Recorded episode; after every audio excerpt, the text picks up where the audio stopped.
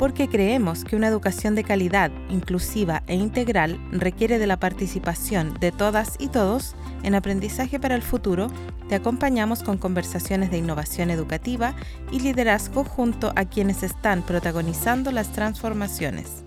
Hola, ¿qué tal? Bienvenidas y bienvenidos al podcast Aprendizaje para el Futuro, un programa de Fundación Chile que nace para conversar sobre la innovación educativa en el mundo escolar.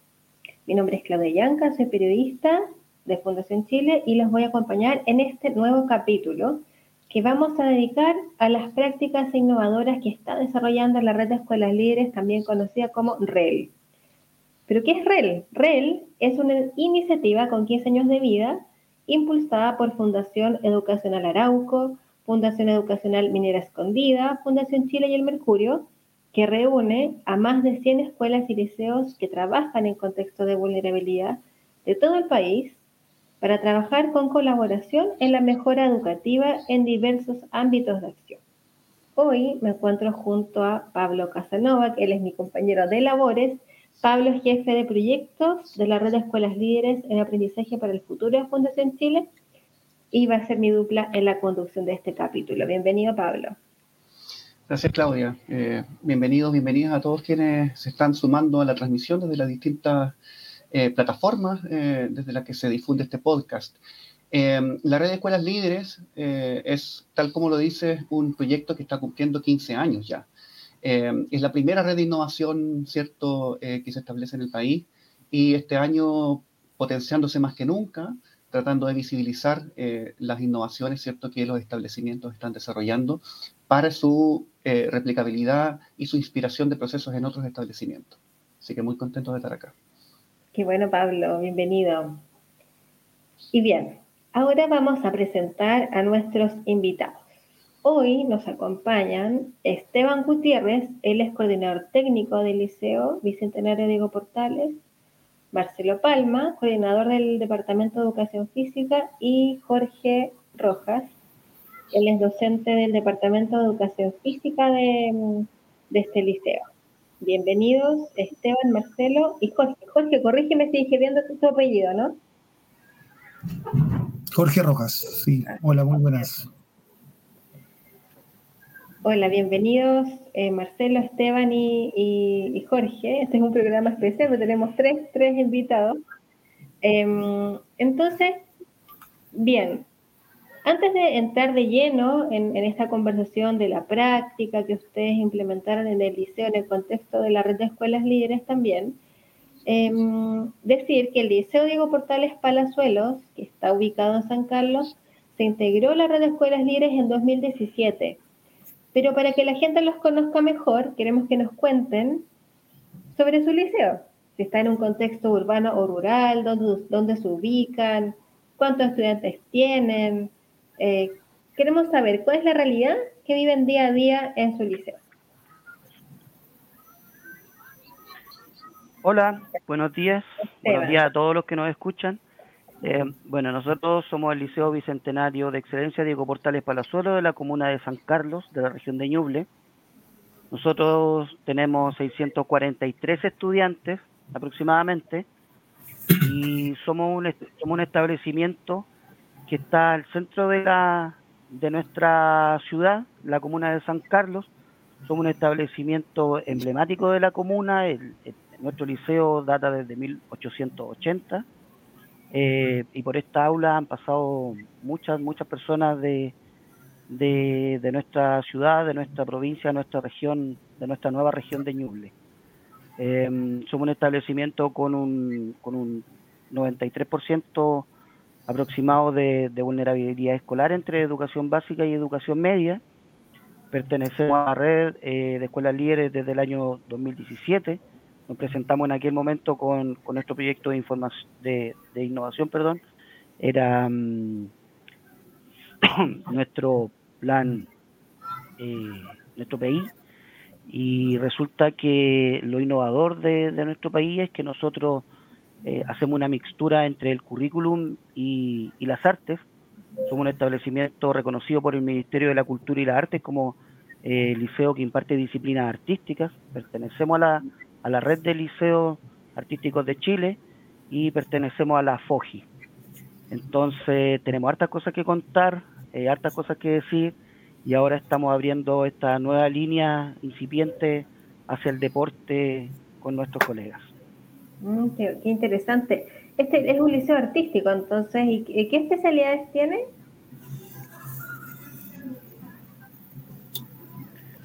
Eh, perdón, Claudia, disculpa la... Sí, no, que, te decía que interesante saber que el liceo es un liceo artístico, entonces, ¿qué especialidades tiene? Mencionaste que eran parte de la FOSI también. Sí, bueno, el... sí, sí, bueno, nosotros parte de la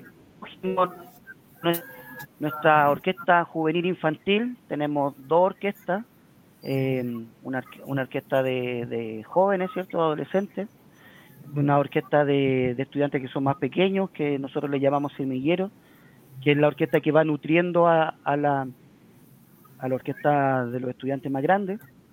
Eh, tenemos bandas de rock, tenemos talleres de folclore, tenemos talleres de, de plástica, tenemos talleres de teatro, tenemos diferentes danzas, diferentes expresiones artísticas. Eh, pero es un, es un, este proyecto es un proyecto que ya trae larga data y ahora queremos abrirnos un poquitito más hacia la innovación. Eh, queremos aprovechar la, la presencia de, un equipo de, educación física que está bien empoderado. Queremos abrirnos también innovación hacia la ciencia, hacia los idiomas, pero hacia allá apuntamos. Buenísimo, gracias Esteban. Eh, bueno, y lo que nos trae acá justamente es lo que tú mencionas bien, ¿cierto? Los procesos de innovación de los establecimientos, eh, muchas veces asociados al proyecto educativo institucional, pero también muchas veces apuestas para ir a otros ámbitos que ustedes mencionan, ¿cierto? Em, tratando de insertarse, ¿cierto?, en, en, temas deportivos y asociándolo también a lo socioemocional, que fue hoy día, que se ha descubierto como eh, una gran necesidad eh, posterior a la pandemia. Eh, lo que estaba haciendo la red de escuelas líderes este, este principio de año, ¿cierto? Ha sido el levantamiento y sistematización de prácticas o experiencias innovadoras en cuatro dimensiones que tienen que ver con la reactivación educativa, son convivencia escolar, bienestar docente, asistencia escolar y reactivación de aprendizajes. ¿Cierto? Ahí les vamos a pedir que nos, pregunten, que nos em, respondan un poco de más detalles, ¿cierto?, sobre la, experiencia. Y la idea, ¿cierto?, es que estas experiencias se puedan poner a disposición eh, de otros establecimientos para que se puedan asumir a este desafío país eh, de la reactivación educativa. Em, en este levantamiento, ¿cierto?, se encuentra la práctica de ustedes, eh, cuyo nombre es fomentar el liderazgo infantil y la resolución mediante el juego. Lo primero que viene de cajón, ¿cierto?, es preguntarles de qué se trata esta práctica em, eh, que pertenece, ¿cierto?, a la categoría de convivencia escolar. ¿Cuál es el desafío también que tuvieron que resolver? Bien, eh, bueno, por aquí Jorge. Eh, respondiendo un poquito a la pregunta de cómo, por qué, por qué lo, lo iniciamos, fue por el tema posterior a la pandemia donde nos encontramos con los alumnos bastante disminuidos en sus habilidades sociales. Eh, muchas frustraciones, muchos problemas para poder realizar las actividades físicas, además de todo lo que significa el sedentarismo propio de, de, la, de, la pandemia. Bien, eh, la convivencia escolar para nosotros eh, nos sirvió mucho como para, primero para para darnos cuenta que existían muchos problemas entre ellos y no lo podían resolver, ya que eh, durante todo este tiempo que estuvieron en sus casas no pudieron compartir con sus compañeros nada más que detrás de una pantalla. Entonces, qué mejor que eh, el juego para poder eh, empezar a través de microgrupos, ¿cierto? O micro sociedades del, de la, de la misma, del mismo curso, pudieran compartir y ponerse de acuerdo en, ciertas cosas. Todo tiene que ver, sí, con el, tema de poder identificar las necesidades que ellos tenían a través de, las normas, eh, estableciendo la diferencia entre regla y norma, ¿cierto? Y dejando un poco de lado las reglas eh, como un, hecho eh, como que los restringiera, ¿cierto? Sino que estableciendo a través del proceso social, ¿cierto? De compartir y de consensuar, eh, eh, pudieran darle una estructura a su clase. Bien, y siendo más fácil aún a través de pequeños grupos. ¿ya? como les decía, una, es una, una micro social curso, pero tratar de, de, que si el curso tiene 30 alumnos, hacer seis grupos de, de cinco alumnos y que puedan ellos establecer ciertas normas comunes, primero como curso y después como grupo. Esta es la asignatura de educación física, ¿cierto? Era una cancha. Cuéntanos un poquito más de eso. Bueno, el, lugar, el contexto donde nosotros estamos es una, es una cancha abierta, el patio central de una escuela antigua. Eh, es bien complejo poder realizar eh, clases porque tenemos eh, muchos cursos que están, incluso hay tres cursos en, en clase al mismo tiempo. Entonces, hablarle a un grupo completo de 30 alumnos o de 40 alumnos en el caso de la enseñanza media es muy difícil. Entonces, eh, lo que hicimos fue eh, primero pintar, las, pintar canchas, ¿ya? subdividir el, el, lugar para que primero eh, tuviéramos un espacio cada uno, cada curso, para realizar su actividad física, y después subdividirlo en pequeñas canchas para que ellos estuvieran subdivididos por curso ya, o sea, de cinco personas, ¿cierto? Y, asignarle un espacio para cada uno. Y después el tema de, trabajar como grupos y, establecer mucho el, tema del respeto, ¿cierto? Pero siempre pensando en, el, en, lo que ellos piensan, o sea, qué es para ellos un líder, eh, qué características tiene un líder. Eh, y después ir formando eso. Posterior a eso, eh, lo que se va dando es que vamos entregando un orden, un orden establecido de quién es el líder por clase en los alumnos más pequeños. Eh, la idea es que todos puedan tener la habilidad de ser un líder. Y la gracia también que tiene esto es que al, al ser líder yo una semana, la próxima semana yo voy a tener que adecuarme a mi líder y tengo que tener el mismo respeto que tuvo él conmigo. Entonces ahí se genera esa empatía de, de que como, como él me respetó, yo también lo tengo que respetar. Ya, y, esta práctica la están implementando desde qué nivel? ¿Todos los niveles? Estamos trabajando desde eh, segundo básico, bueno, de primero básico hasta, hasta sexto básico. Ya la primera es más fácil para nosotros, eh, queremos implementarla más arriba, pero es más fácil en estos momentos porque el, el currículum escolar es, eh, tiene características similares para estos cursos. Entonces no, nos hace que no sea tan establecido, por ejemplo, un deporte, ¿ya? Y nos, nos llama a, poder eh, innovar también en, en, diferentes prácticas ya no, no, no, tan deportivas, sino que a través del mini deporte y los juegos predeportivos. Y eso, ¿nos puede explicar un poco más qué es, qué es eso que dijiste? Mini, mini los mini deportes son deportes adaptados que nos ayudan a, a entender poco a poco un reglamento, ¿ya? Pero eh, como las condiciones no están para poder hacer el deporte eh, real, ¿cierto? Con todo ese reglamento gigante que tiene cada deporte, nos va ayudando a, a, desarrollar habilidades, desarrollar dinámicas deportivas, pero en reducido. Eso tiene que ver con el mini deporte. Y los juegos ah. predeportivos tienen que ver con ya eh, el trabajo directo con habilidades, ¿ya? Habilidades, pero a través del juego. Nosotros todo, a través del juego y eso nos ayuda también a que, bueno, la palabra juego tiene que ver con divertirse. Y para nosotros eso es lo fundamental, que los niños lo pasen bien en la clase, pero que estén trabajando, se estén respetando y que mantengan un orden, ¿cierto? Y un orden, un orden seguridad, higiene, que son los objetivos que nosotros tenemos en nuestro, en nuestro currículum. Claro. Eh, ustedes mencionan en algún punto, ¿cierto?, que em, se establece un objetivo común para todo el curso, para todos los grupos, ¿cierto?, que están distribuidos, em, pero bajo una perspectiva de em, eh, autonomía progresiva. ¿Cómo es eso? ¿La clase empieza con ejercicios más sencillos y van evolucionando? ¿O estamos hablando de clase a clase? ¿Cómo es eso de la autonomía progresiva de los estudiantes?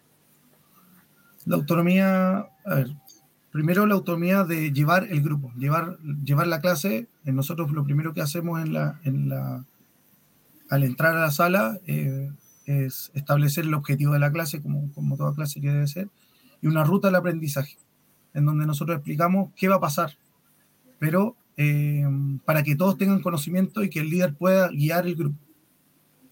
Eh, y después se va dando el tema de, de, eso, de la progresividad, siempre de lo más simple a lo más complejo, en donde van sumando ciertas características a la clase y, va ayudando también a que ellos vayan eh, siendo mejor guiados, porque uno también no es que se vaya totalmente de la clase, sino que va establece esa autonomía de resolución de conflictos a través de, por ejemplo, también decía en, nuestro proyecto, eh, juegos simples como la matita, como eh, el cachipún, en donde nosotros establecemos que, que no hay que llegar a pelear, a discutir, sino que tenemos que entender que a veces vamos a perder o ganar, pero en pos de el avanzar y poder concretar nuestro objetivo. Mm. Oye, y mm, qué interesante, y mm, Jorge Marcelo, Esteban, ¿cuáles son los principales resultados de, esta práctica que ustedes han observado? Porque entendemos que esta práctica la empezaron ustedes en marzo de este año, ya llevamos casi terminando un primer semestre, entonces ya se puede observar eh, qué resultados han obtenido. Sí, mira, eh, te voy a hablar un poquito con respecto a ese tema. los chicos y chicas o nuestros estudiantes logran avances importantísimos, como por ejemplo lo que es la autonomía. Ellos, eh, mediante los liderazgos que se le otorga a cada uno de los estudiantes, van dirigiendo a sus propios compañeros y el profe ya deja de ser el, el, centro de la clase, sino que entre ellos mismos van generando sus propias eh, situaciones, van generando o remediando dudas ¿ya? Y el profesor solamente es un guía y un mediador. Y eso yo creo que es sumamente importante para los aprendizajes, porque vamos logrando cosas como, por ejemplo, dejar de lado lo que es el profecentrismo, que también lo arrojamos hoy como un, concepto clave dentro de esta nueva, nueva modalidad. Eh, hablarle un poquito también que este, este nuevo eh, modalidad de, clase que estamos eh, realizando es un plan piloto. Este plan piloto, sí o sí, eh, bueno, consensuado y socializado con la unidad técnica, se comienza a implementar ya el próximo año eh, de manera sistemática, desde primero, por lo menos, hasta sexto básico. ¿ya? En donde los cursos, nosotros tenemos la, la, la forma de trabajar en donde primeros y segundos básicos trabajan de forma paralela. Entonces podríamos hacer o consensuar actividades para que estos dos cursos de manera autónoma, disciplinada, obviamente, puedan trabajar y puedan desarrollar su objetivo en base a la clase propuesta. Así que como, como, como una, una, clase innovadora, creo que Jorge en este caso ha sido un muy buen aporte porque él, él nos entregó esta, esta iniciativa y yo como jefe de departamento hicimos el, el nexo con respecto al objetivo de aprendizaje que se puedan incorporar acá y claramente no, no, no nos escapamos del currículum. Arrojamos claramente los objetivos de aprendizaje que se puedan abordar y, en, este contexto eh, hacemos todo lo que nos pide también el currículum.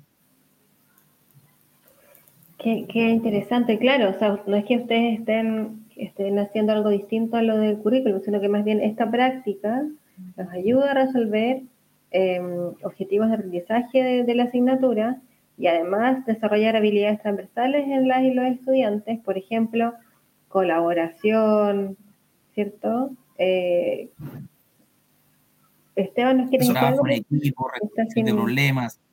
Claro, sí.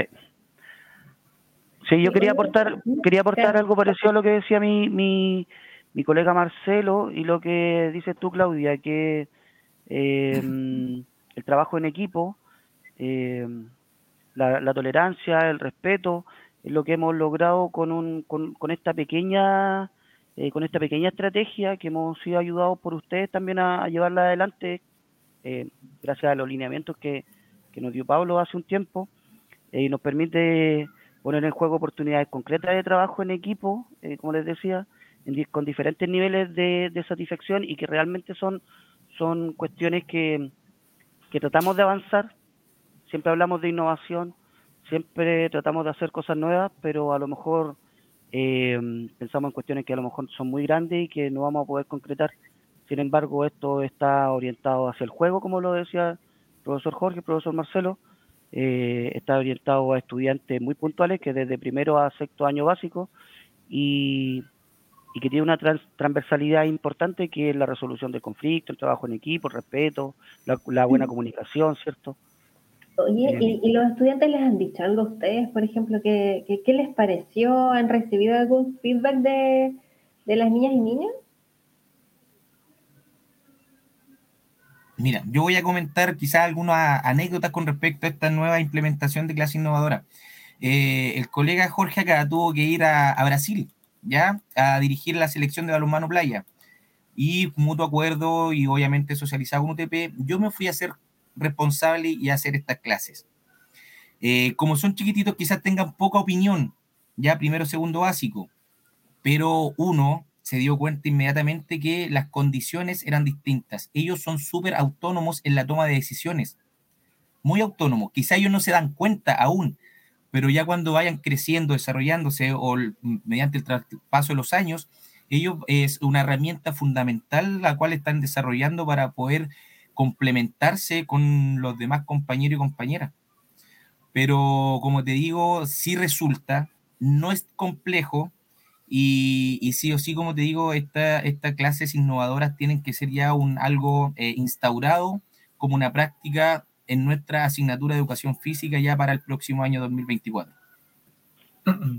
Yo quería, quería Jorge, no sé si puedo agregar algo también a lo que dice Marcelo, que parte de nuestro proyecto igual, que, que yo lo estoy, lo estoy viendo aquí, que dice que presenta un incipiente desarrollo en el deporte competitivo, en espacios reducidos. Eh, yo quería destacar eso también, nuestro departamento de educación física, si bien es, incipiente, em, eh, en algunas actividades nosotros como Liceo Diego Portales somos los actuales eh, campeones regionales de balonmano, tanto en damas como en varones, y eso es, un aporte que hay que destacar, que hay que relevar, gracias al profesor Jorge, gracias a los demás profesores del Departamento de Educación Física y Marcelo. Eh, entonces tenemos el ejemplo de, que sí se puede, de que en este en estos pocos años de, que ellos llevan trabajando han logrado cosas importantes, han obtenido logros eh, a nivel regional, a nivel nacional, se han presentado nuestros estudiantes deportistas eh, en el extranjero, han tenido la posibilidad de viajar. Entonces, los chiquititos ven a su, tanto a sus compañeros como a sus profesores de educación física con harto respeto, con harto cariño. Entonces, yo pienso que, es una buena estrategia la que, la que estamos tomando. Eh, como les dije hace, un, hace unos minutos, es quizás un paso pequeñito el que estamos dando, pero es un paso bien logrado el que queremos. Jorge, ¿querías algo? Mm, solo comentar que, no solamente la, clase ha sido, o sea, como estructura es innovadora, sino que también la forma de enfrentar eh, la toma de decisiones eh, de los niños. Para nosotros es fundamental, bueno, enfocándolo ahora al tema deportivo, que tienden a las clases a ser muy tecnicistas, muy analíticas y dejan de ser eh, con un aprendizaje global, en donde nosotros, cuando, cuando por lo menos en, clase de educación física, eh, si yo enseño un gesto continuamente, los niños se aburren, existe una fila, eh, no hay continuidad y las clases nos ayudan a eso, a darle eh, esa continuidad que necesitan para poder mejorar. Si, si, antes hacían una clase normal cinco veces un gesto, aquí lo pueden hacer muchas más veces y lo principal, la toma de decisiones. A través de los juegos, los chicos van tomando decisiones y ya son niños y jugadores o, participantes de un juego en donde eh, crean estrategias, donde se cuestionan y para nosotros es fundamental. Eh, lo que me pasa a mí como entrenador, eh, aparte de entrenador de balonmano, de la selección regional y, y, de la selección chilena de playa, es que los niños no tienen un, un vacío en la clase de educación física porque no los dejan llegar más allá. Y no se trata de hacer una clase de alto rendimiento, para nada. Eh, es todo a su paso, a través de los juegos, pero ellos tienen que tomar decisiones al jugar.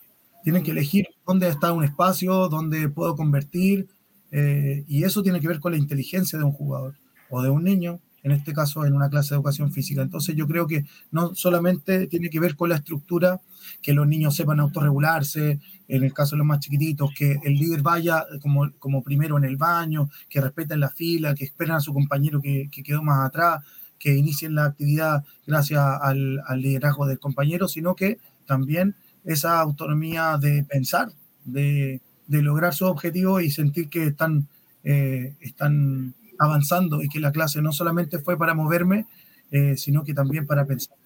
Qué interesante, porque claro, muchas veces uno tiende a ver la, la actividad física como algo para moverse, pero qué importante lo que tú dices, que en realidad es algo que nos lleva a aprender a convivir también, ¿no? A ser ciudadanos, a, entender al otro, a respetar. Em, de una manera podemos aprender ciudadanía a través de la, de la actividad física. ¿Puedo complementar algo? Disculpen. Miren, nosotros con esta acción innovadora estamos cambiando quizás también el paradigma de una clase de educación física. ¿ya? Como coordinador extraescolar también y jefe del departamento, eh, tenemos que saber que la clase o el espacio de actividad física, educación física y deporte en un establecimiento tiene tres espacios, vivencia, práctica y entrenamiento. La vivencia es lo que acaba de decir el, colega aquí al lado, en donde los chicos jueguen, disfruten, ya no sea un, un, elemento analítico el hacer un gesto deportivo repetitivo, en donde el niño ya vamos a hacer bandeja y están esperando una hilera tremenda para que pueda realizar una bandeja tres veces en una clase. ¿Me entienden? Cuando pasamos a la práctica, ahí están los talleres extraescolares, cuando los chicos pueden desarrollar su actividad disciplina o su interés deportivo mediante el juego, quizás instaurando ya un poquito de reglamento, etcétera. Y ya el entrenamiento, cuando ya el grupo trabaja tres, cuatro y por qué no hasta cinco veces por semana, tres horas diarias, para poder lograr logros deportivos. Entonces, esos tres espacios tenemos que tenerlos súper claros en el momento de poder trabajar, ver cuáles son los espacios de la actividad física eh, y el deporte dentro de un establecimiento educacional. complementando también eh, el tema de los paradigmas. Nosotros, eh, la, mayoría de las escuelas de educación física tienen el hombre máquina como eje central de, paradigma y ahora el, del bienestar, ¿ya? Pero existe un paradigma que es el sociocultural entonces, realmente nosotros buscando eh, el cómo con estos tres espacios que, que, nombra Marcelo y que los nombra Luis Linmayer y, y citando también a, Jorge Pérez Gallardo, buscan que no nos equivoquemos y no, no erremos el camino con los niños, que le demos su espacio en la escuela. Y ese espacio tiene que ser un espacio matrístico, seguro, en donde ellos realmente eh, sientan esa igualdad eh, y no, y no y no, no existan brechas. Así que ahí para, para complementar un poco el tema de los paradigmas. No, tremendo tema, Jorge Marcelo Esteban. Eh, estamos hablando de prácticas deportivas y desde luego eh, poder reflexionar sobre cómo se lleva a cabo una asignatura de educación física, ¿cierto? Y cómo saltar, ¿cierto?, en un, a un paradigma más participativo y activo de las y los estudiantes, eh, parece fundamental poder abordarlo en, en esta asignatura. Eh, otra de la, otro de los objetivos de, esta, de este proceso ¿cierto? de levantamiento de prácticas tiene que ver con la transferibilidad, es decir, ¿cierto? la eh, posibilidad de que otro establecimiento de cualquier parte del país pueda eh, conocer la práctica y pueda tener algunos insumos para implementarla o para poder inspirar procesos de manera de poder adaptarla a sus propias condiciones. Y hay dos cosas que saltan a la vista, ¿cierto? Una es que em, los espacios o, o, la forma, ¿cierto?, de, Mm, de, generar la delimitación es casi costo cero, ¿cierto? Porque ustedes integran, ¿cierto?, en la cancha, que es un espacio que normalmente los establecimientos tienen, pero ustedes lo delimitan, ¿cierto? Eh, que puede ser con pintura, que puede ser con eh, algún tipo de masking tape, me imagino. Entonces, eh, es algo bastante transferible. Em, y el protagonismo estudiantil también es algo que quizás otros establecimientos deban mirar de cerca como para para, poder implementarlo. Entonces la pregunta que viene es de em, cuáles son los pasos que ustedes consideran que otros establecimientos deberían tener, eh, deberían seguir, ¿cierto? Para poder eh, desarrollar un proceso similar.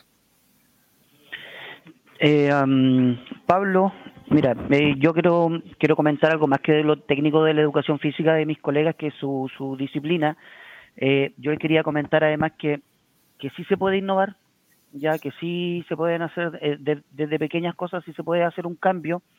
Eh, nosotros lo hicimos hace un tiempo con las artes, ahora lo estamos haciendo con el deporte ya desde hace un par de años, eh, paralelo a ello los idiomas, eh, paralelo a ello también las ciencias. Entonces, nosotros sabemos que, de repente un establecimiento puede bajar los brazos en, este tema o ni siquiera eh, comenzar a levantarlo.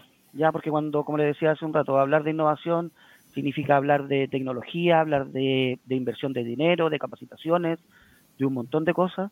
sin embargo, nosotros con el diálogo eh, con el buen diálogo que, se tiene entre el departamento, de este departamento en particular de educación física y los otros departamentos, eh, con la unidad técnica hemos podido levantar esta práctica eh, de a poquitito y, sabemos que, se puede hacer. En cuanto a los costos, tal cual como decías tú, los costos son, son bajísimos porque no lleva más allá que, pintar una cancha, delimitarla, ¿cierto?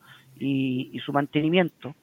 Em, para otras escuelas que a lo mejor nos van a escuchar nuestro relato, es importante también decirle que nosotros avanzamos desde una escuela básica de 1880 hasta el año 2013, ¿cierto? 2012, 2013, si mal no recuerdo, que pasamos a ser un establecimiento de enseñanza media, entonces se nos amplió la, la cantidad de cursos, ¿cierto? Se nos empezaron a acotar los espacios y tal cual como tú decías y, como lo vieron en nuestras imágenes, eh, que es delimitar una cancha, nosotros no tenemos mucho más patio para estos 643 estudiantes que declaramos en el proyecto. Eh, entonces, con, muy poquito eh, queremos hacer muchas cosas. Entonces, sabemos que, que, también es la realidad a lo mejor de hartos establecimientos del país y, y motivarlo, incentivarlo a que sí se puede a intentar por lo menos, tratar de avanzar.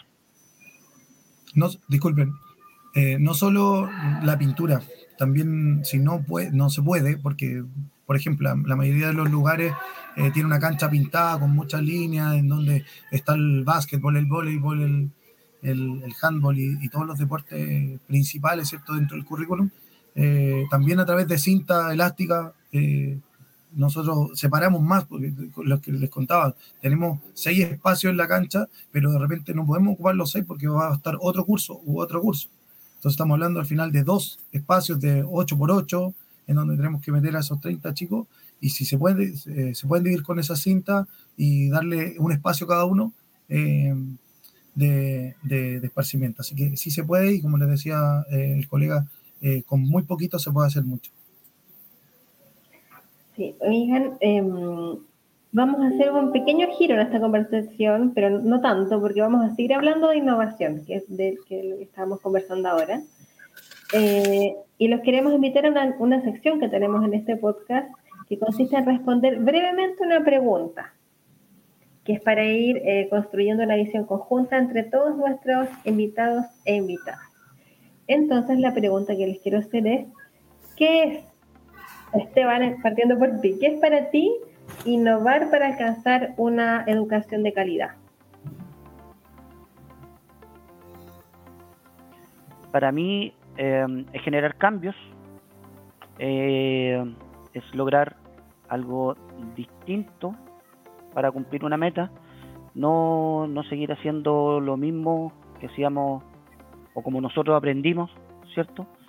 sino que e ir avanzando hacia, hacia mm, otros aspectos que, nos llevan a, a concentrarnos como, como profesionales eh, para poder lograr un, un, objetivo en común. Excelente. ¿Para ti, Marcelo?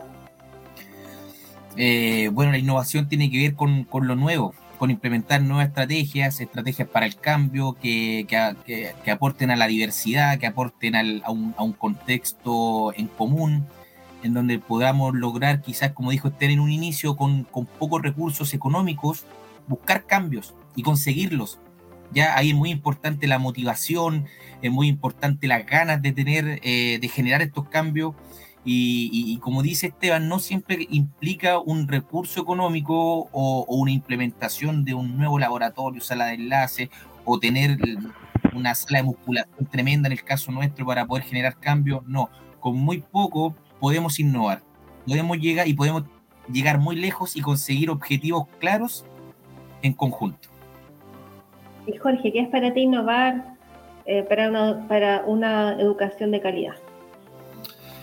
Innovar, eh, bueno, Marcelo ahí lo decía en, el tema de la diversidad. Para mí eh, es generar cambio, generar cambio con poco, pero para todos. Y yo creo que esa es la clave, para todos y, y todas. Eso. Con inclusión, ¿verdad? Sí. Bien, gracias Esteban. Marcelo y Jorge, y antes de, vamos, ya estamos cerrando nuestro programa, pero antes queremos extender una invitación a toda nuestra audiencia. ¿Por qué? Porque este mes la red de escuelas líderes va a iniciar una nueva convocatoria para que más establecimientos se incorporen a esta red. Pablo, ¿nos puedes contar un poco más de esto? Sí, tenemos la súper buena noticia que a partir de este año, después de tres años de pandemia, en los que eh, no hemos podido hacer convocatorias, no hemos podido hacer los tradicionales eh, encuentros que la red hace en regiones y en Santiago, eh, logramos por fin, ¿cierto?, con la vuelta presencial desde el año pasado, reactivar nuestro concurso que es tan tradicional, ¿cierto?, que se desarrolla desde el año 1 de la red. Entonces la invitación es a estar pendientes de la información que está en www.escuelaslíderes.cl y a través del Mercurio, ¿cierto? Que es nuestro socio también del directorio, eh, la convocatoria, ¿ya? Para poder unirse eh, a la red, eh, les vamos a estar pidiendo, ¿cierto? Hay un formulario, hay unas bases donde se solicitan proyectos innovadores en contexto de reactivación educativa o en contexto cierto más transversal que estén desarrollando quizás el proyecto estrella de los establecimientos eh, así que están súper eh, invitadas todas las comunidades escolares del país a eh, estar pendientes de esta información que vamos a estar entregando y a incorporarse, ¿cierto?, a partir de este año a la red de escuelas libres. Gracias, Pablo. Una excelente invitación, ya lo saben, a, la a nuestra audiencia que nos está escuchando. prontamente, entonces, en escuelaslíderes.cl van a estar los detalles de esta nueva convocatoria para que más escuelas, liceos se incorporen a esta red, que es una red colaborativa de aprendizaje entre colegas también, ¿cierto? Em, y ya llegando al final de nuestro programa, eh, los queremos invitar también a compartir ideas, propuestas de temas para nuestro podcast, escribiéndonos al correo aprendizajefuturo.fsh.cl. Eh, pero antes de cerrar, Esteban, Jorge, Marcelo, algún, eh, palabras al cierre que quieran decirnos, algún mensaje final para nuestra audiencia, Esteban. Está sin audio, Esteban. Por mi parte, agradecer la instancia, eh, agradecer a Pablo que está acá presente. Eh, si bien Pablo dice no tuvimos la posibilidad a lo mejor de vernos, de compartir durante la presencial, digo, durante la pandemia, hemos sido parte de las actividades que a la que convoca la red. Eh, nosotros pertenecemos ya hace ocho años a la red, eh, es algo que, lo, que, nuestro profesorado conoce. Eh, participamos de capacitaciones durante la pandemia, el año pasado tuvimos la, la posibilidad de participar también de una reunión que fue convocada mm, en la Universidad de Concepción por nuestra macrozona sur. Em, entonces eso, tal como dicen ustedes, incentivar, motivar a otros establecimientos que quieran ser también parte de la red es sumamente positivo eh, para nosotros nos ha servido y nos ha ayudado a, mejorar. Y eso, muchas gracias por la invitación. gracias Esteban, gracias a ustedes por estar acá, por compartir su práctica. Esperamos que sea también una inspiración para otros establecimientos del país y por qué no decirlo también de otros, de otros países, también nos escuchan desde Perú, México, eh, de Latinoamérica, entonces sabemos que va a ser una inspiración también. Así que muchas gracias Esteban, Marcelo, Jorge. Eh, ya estamos llegando al final. Em, así que em, los invito a escucharnos en una próxima conversación para la transformación educativa.